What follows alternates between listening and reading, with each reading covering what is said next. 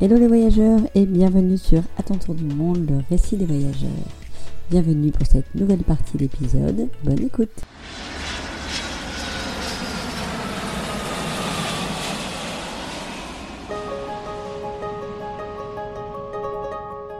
Bah, en fait, euh, je devais, euh, après ces 11 mois de voyage, euh, repartir de l'autre côté à Sydney pour retrouver du travail et profiter de ma deuxième année. Et ce qui s'est passé, j'avais donc après j'ai retravaillé un peu et après je suis partie au Cambodge voir un ami qui habitait là-bas et qui m'a dit viens comme ça tu visites le Cambodge, je te fais visiter aussi le Vietnam, c'est à côté et puis tu repars à Sydney et tu refais de l'argent pour ta deuxième année. Donc je suis partie au bout de 11 mois pour faire un voyage de deux mois et je suis jamais repartie parce que moi c'est toujours comme ça. Mais ça veut vraiment dire aussi que tu avais cette mentalité de pouvoir euh, vivre au jour le jour et encore une fois, euh, on l'entend quasiment dans chaque épisode, mais pas de programme est un programme. Quoi. C'est ça, pas de programme est un programme. J'adore d'ailleurs cette phrase.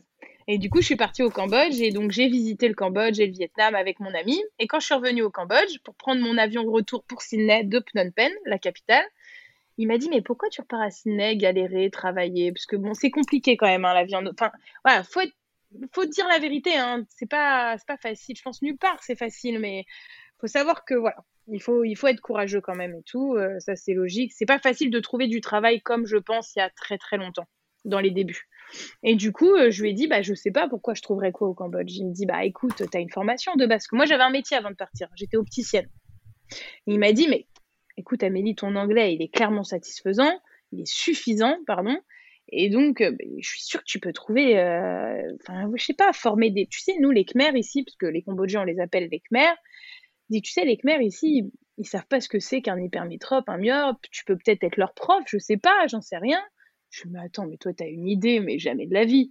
Il me dit, bah, viens, je te refais ton CV, je t'aide. Il me dit, et on verra. Il me dit, ton avion, il est dans combien de temps? Je lui dis, dans une semaine, je dois repartir à Sydney. En plus, j'avais trouvé du boulot. Faut savoir à distance. Donc j'étais hyper heureuse. J'y attendais, j'attendais mon retour, quoi. Ok. Et au final, au bout de cinq jours, j'ai trouvé du travail au Cambodge, à Phnom Penh, dans une chaîne d'optique, pour former les Khmers euh, en tant qu'opticien. Et euh, en fait, j'étais clairement. Euh, alors là, ma vie, elle a, elle a pris un tournant. J'ai été directrice en fait de la chaîne, clairement, et je gérais huit magasins de ma patronne, à peu près 80 employés chose qui ne serait jamais arrivée en France, qu'on se le dise, enfin surtout pas à mon âge. Et euh, j'avais 27 euh, ans à ce moment-là, et donc elle me propose un contrat et euh, local, hein, parce qu'il faut savoir que j'étais pas du tout expat, hein, pour ceux qui se demanderont, hein, j'étais sur place, donc un contrat local très bien payé. Et, et elle me dit, j'étais payée plus qu'en France. Alors je sais que c'est étonnant, même moi je ne comprends toujours pas aujourd'hui. Elle me propose 3000 dollars, puisque là-bas c'est des dollars US, donc c'était à l'époque 2800 euros à peu près. Et je lui dis pardon. Elle me dit oui, je te paye la moitié de ton loyer. Ok. Bah, j'ai dit bah, je reste. Et j'ai jamais pris cet avion retour. Mon amie était avec moi. Elle devait repartir aussi à Sydney parce qu'on se suivait tout le temps. On était les deux petites euh, jumelles tout le temps ensemble. C'est devenu une de mes meilleures amies hein, aujourd'hui, évidemment. Et je lui dis à ma copine, je la regarde, je lui dis mais reste, profite. Sois ma petite copine. Je vais faire, on va habiter dans un appart. On a tellement galéré, on a tellement souffert pour faire tout ce qu'on a fait là, je vais gagner bien ma vie, je vais nous mettre très bien, et tu vas profiter et tu trouveras un travail quand tu as envie. Mais viens, on profite de ce moment, parce que ça, qui m'arrive un truc pareil, c'est incroyable. Elle m'a dit d'accord. Donc, on a pris un appart à Phnom Penh, dans un condominium avec une piscine, s'il vous plaît. Donc, ma vie, elle a pris un tournant. J'arrivais en backpacker avec mes petites fringues, mes trois leggings que je mettais depuis deux ans. Et j'arrive, je suis installée avec un salaire euh, et avec un chauffeur privé pour aller dans les magasins et former des Khmers avec une assistante qui était tout le temps avec moi et qui traduisait tout ce que je disais aux Khmers. Ouais, mais je pense qu'en fait, euh, pour eux, tu avais une valeur exceptionnelle, en fait.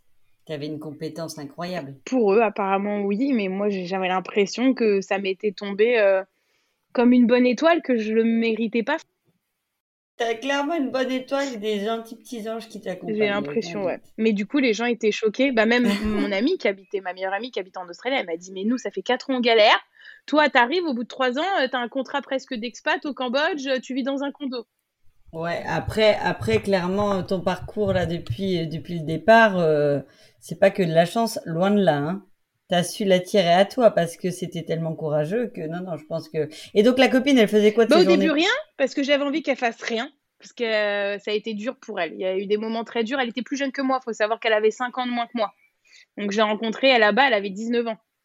Euh, c'est pas la même chose. On est, je, ne dis pas qu'on est plus fragile, ça dépend des gens, mais c'est dur. C'était dur pour elle. J'étais un peu sa grande sœur, je la motivais tout le temps. Et attention, sans elle, j'aurais pas réussi à faire le quart de ce que je faisais. Et d'ailleurs, des fois, on se regarde tous les deux, on se dit, si on s'était pas rencontrés là-bas, on n'aurait pas réussi le quart de ce qu'on, de ce qu'on aurait fait en fait.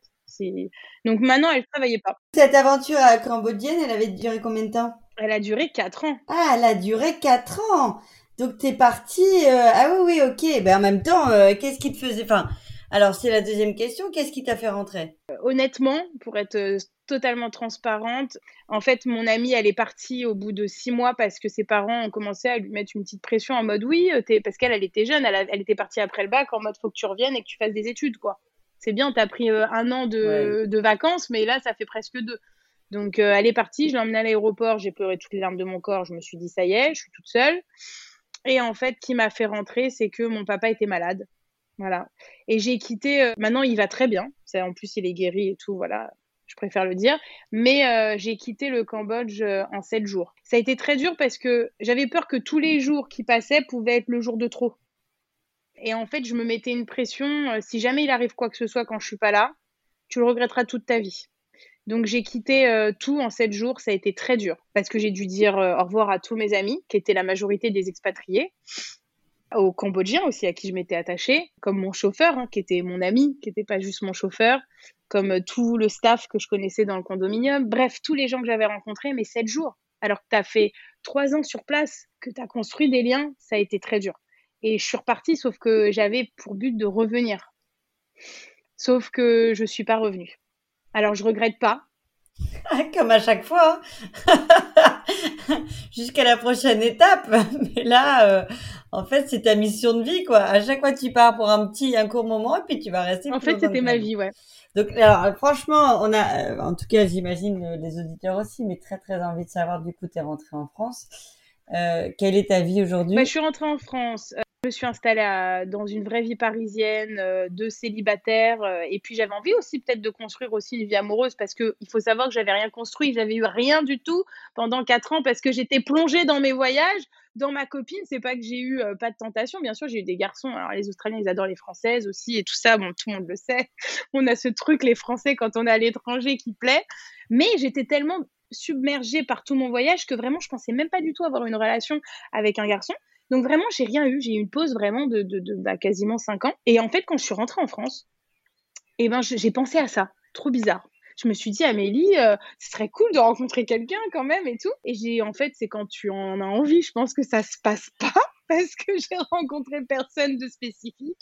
j'ai eu des relations mais qui n'ont pas tenu et j'étais un peu sur un nuage en fait. Et quand je racontais mon histoire, ça je me rappelle, aux garçons que je rencontrais, je faisais peur. Bah, disons que après, t'as un peu, t'as un peu peur de ramener quelque chose un peu fadasse parce que là, t'as vécu un truc tellement fort que si la personne qui est avec toi ne l'a pas vécu. C'est ça. et puis moi, ça me complexait presque parce que je me rappelle, je sortais avec un garçon, on me demande ce que j'avais vécu. Bref, je raconte mon histoire de voyage.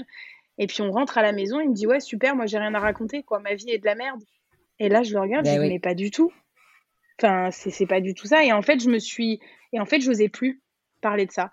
Ou alors je faisais vraiment des petites apartés je racontais jamais toute l'histoire. Que ça a été euh, pas facile. Je suis restée euh, à Paris euh, et après j'ai rencontré mon mari du coup au bout de trois ans, quatre ans que j'étais rentrée en France, quatre ans, et je l'ai rencontré. Tu faisais quoi comme boulot? T'es repartie dans l'optique? Oui, je suis repartie dans l'optique à Paris. voilà, j'avais eu un super poste, j'étais contente. D'ailleurs, le fait d'être bilingue m'a servi, puisque j'ai gagné mieux ma vie et que j'étais embauchée dans une boîte qui voulait qu'une bilingue. Donc ça aussi, c'était sympa. Je me suis dit, c'est bien. Et en fait, après, j'ai rencontré mon mari et puis euh, tout s'est fait euh, assez rapidement. On est tombé amoureux. J'ai une demande en mariage au Mexique. On a fait un road trip de quatre semaines ensemble. Son premier gros voyage à lui, il faut le savoir, c'est pas du tout un voyageur de base. En sac à dos, je lui ai fait vivre quatre semaines au Mexique. C'est là où il m'a demandé ma main. Au bout de dix mois de relation. Et après, on est rentré. Et, et après, j'ai mon fils qui s'est invité parce que en fait, de base, euh, bien sûr, on voulait construire une famille. Et puis, j'étais euh, dans l'optique d'avoir un enfant avec mon mari, sauf que on s'est dit juste avant que je tombe enceinte que on voulait faire un tour du monde et que moi c'était en fait il m'a dit quel est ton rêve? Et moi j'ai moi mon rêve c'est de voyager sans travailler par rapport à toute mon histoire, vous comprendrez. Je dis, j'en avais marre de galérer. Je veux juste voyager. Genre même huit mois, mais sans travailler une fois. Et il m'a dit, OK, allez, on fait ça. Et il a commencé à regarder. Donc tu lui as quand même clairement donné la picouse du voyage à ton mari. Et donc, euh, pour du monde, le petit chat s'invite. Et de ce que j'ai compris, c'est un voyage qui va quand même se faire. Bah en fait, je suis tombée enceinte. En fait, je devais arrêter. Je devais reprendre la contraception et j'étais déjà enceinte. Et j'ai regardé, je lui dis bon bah, j'étais heureuse et pas heureuse en mode bon bah est-ce qu'on le fait? Vous aviez déjà pris les billets tout ça? On allait les prendre deux semaines après. Et on, est, on avait rendez-vous à l'Institut Pasteur pour tous les vaccins cinq jours après que je sache que j'étais enceinte donc, tu avais déjà bien avancé dans le, dans le projet, quoi. Et donc, là, c'est un départ qui est prévu pour quand? Juin 2024. Ok, c'est long encore, hein eh bah oui, Quand tu as envie de le faire, c'est long. Bah oui, parce qu'en fait, on attend, en fait, on voulait partir à ses 18 mois. Donc, il aura clairement 18 mois en juin. Il faut qu'on lui fasse tous les vaccins à 12 mois c'est plein de paperasse avec un enfant, c'est un peu plus d'organisation. Et aussi, on part en juin parce que par rapport à la saison, on voulait partir. On, va commencer nous euh, par le Canada. Voilà, il y a plein de choses qui fait que juin c'était c'était parfait pour organiser tout. Donc là, c'est un tour du monde. On travaille pas et en backpack? En backpack, il y en a un qui va avoir un sac à dos de 70 litres et l'autre qui va avoir le porte-enfant. c'est pas le même bagage. Mais oui, clairement c'est comme ça. Et puis on a défini tout, le budget. Euh, on a voilà, on est en très bonne voie. On sait qu'on aura les sous pour partir. On a déjà prévu euh, de tout vendre. Il y a même des amis qui nous ont réservé. Et c'est quand même la grande différence aussi, c'est que là, tu pars avec plus de 1000 euros dans ta poche, quoi. Là, c'est du luxe pour moi. je me sens riche. T'as défini le budget déjà? Alors nous, pour être tranquille, entre guillemets, on a dit 100 000 euros. Pour nous trois, Ok, pour, combien de temps? 18 mois. Ce qui peut euh, peut-être moins, ça dépend bien sûr des pays qu'on fait, on le sait tous. Mais euh, on aimerait faire 18 mois avec 100 000 euros. Année sabbatique pour tous les deux?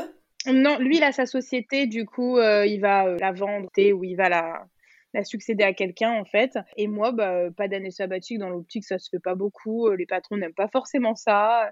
Donc non, je quitte mon travail. Par contre, je voudrais plus revenir dedans. J'ai aussi fait le tour de mon métier et je me suis beaucoup lassée. Je quitterai définitivement euh, mon domaine de prédilection. Donc ça veut dire que ça serait pas complètement impossible que euh, au moment où on te recontacte, tu sois encore une fois à l'autre bout du monde avec ton mari parce que vous n'aurez plus aucune attache. C'est ça, mais en fait le but c'est que on aimerait ne pas rentrer. Ah, c'est chouette. Voilà. C'est rigolo parce que quand on s'est contacté, j'avais même si tu m'avais donné deux trois euh, briefs de, de, de, ta vie, j'avais aucune idée euh, de ce que tu allais me raconter. Déjà un grand merci parce que on a clairement voyagé, on a ri, on a eu beaucoup d'émotions. Euh, c'est tout ce qui me plaît moi dans ce dans, dans ce genre d'expérience. Et c'était vraiment hyper intéressant. Je trouve que tu nous as été une belle personne, il n'y a aucun doute.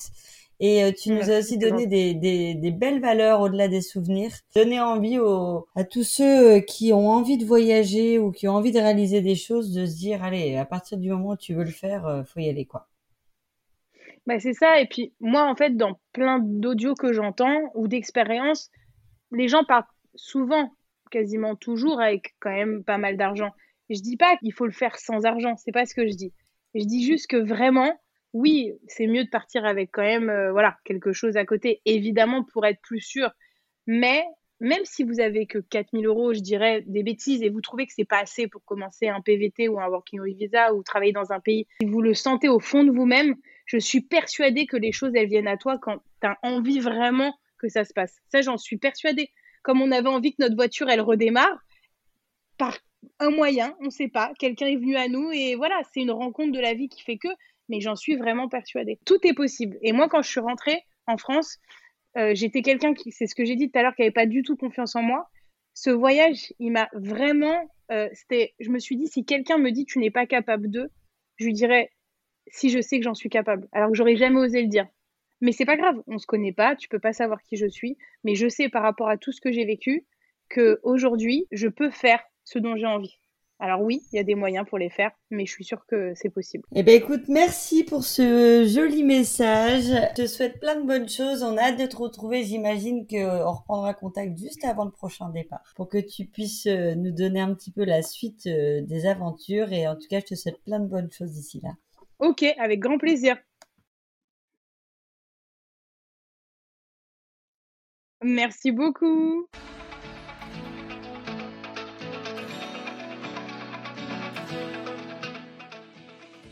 Et voilà, cet épisode est terminé. J'espère qu'il vous a plu. Si c'est le cas, n'hésitez pas à le partager avec votre entourage.